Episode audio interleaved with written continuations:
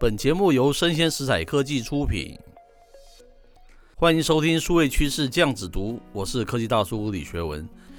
今天啊，我们要评论的一则这个重点科技新闻是什么呢？它叫做南韩开全球先例，修法禁苹果、Google 向 App 开发商抽佣金。好，它是来自于这个网络媒体 New Talk 新头壳的一则新闻。他认为是这样说的了哈。南韩国会啊，三十一日表决通过《电子通信事业法》修正案，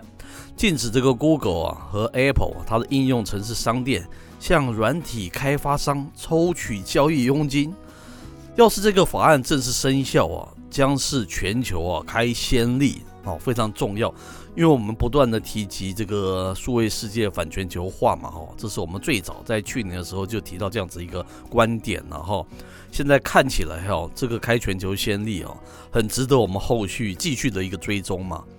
那他新闻继续是这样阐述的啊，要是用户在 App 当中进行交易，苹果的 App Store 和这个 Google Play Store 通常啊会向这个开发商啊收取百分之三十的一个佣金啊，这大家都还蛮熟悉的哦。这项政策啊过去引发许多开发者的不满，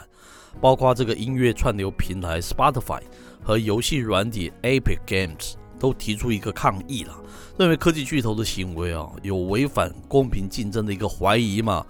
各国政府也因此展开相关的这个反垄断调查。那么根据韩联社等这个外媒报道，南韩国会啊表决通过电子通信事业法修正案，禁止这个应用程式商店啊利用自身地位啊强迫开发者使用特定的支付行为。一旦经由南韩总统啊文在寅签署后啊，就会正式生效。而文在寅的这个政党啊，强烈支持该法案通过了。那苹果的发言人呢、对此回应啊，法案通过后啊，允许用户透过其他来源购买这个数位产品，而这些来源啊，可能有诈骗啊、侵犯隐私的风险嘛，将会提高平台管理的一个难度了。那 Google 发言人是怎么说的呢？他们表示啊，平台抽取佣金呢、啊，它是有助于这个 Android 提供免费服务嘛，为开发商提供工具，并且扩大它的客源呢、啊，但是仍会遵守一个法律的规定呢、那为何啊我们要特别挑此则新闻呢？虽然它看似一个微事件嘛，但背后却可能代表一个国际数位经济走向的一个大未来。在去年底啊，刚才科技大叔有提到，我们就曾写一篇专栏，这篇文章叫做。数位世界的反全球化，哈，那比起实体世界的这个资本主义的掠夺了，数位世界的自由化、全球化，它所形塑的这个叫数位资本主义，最近是很红的一个 terminology 啊，它更是百倍变本加厉嘛，哈，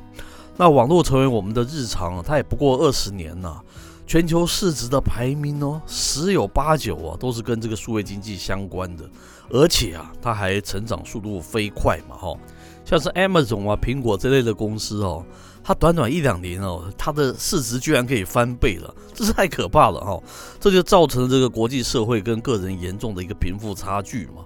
非常不健康了，连美国也频频出手反对这个苹果啊、Amazon 啊、脸书啊、Google 等网络四大巨头，所谓的这个 Big Tech Four，反对他们的垄断嘛。回头看呐、啊，二十世纪末啊，微软也历经过痛苦的一个反托拉斯的诉讼嘛。当时的微软啊，具备了这个电脑市场哦、作业系统的垄断地位哦。几乎所有的电脑上面跑的都是 Windows，大家都非常熟悉啊。而后啊，这个因为网际网络的出现呢、啊，浏览器啊成为兵家必争之地啊。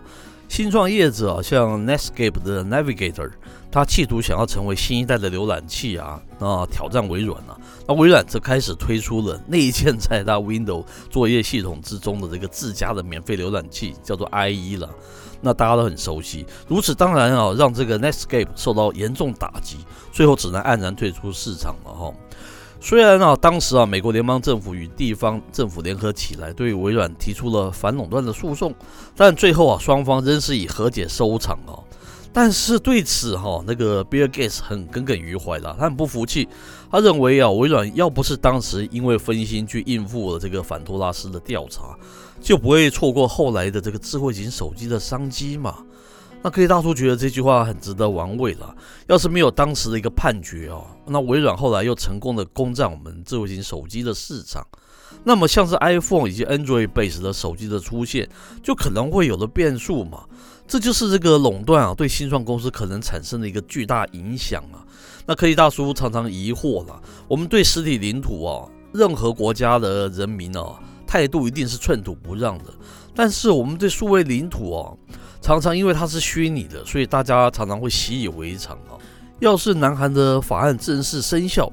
它会是一个独立的事件吗？还是会慢慢在国际间发酵，大家群起效尤呢？这都很值得我们继续观察的嘛。哈，以上节目到这边告一段落，我是科技大叔李学文，欢迎继续锁定订阅我们的数位趋势这样子读，我们下回见喽。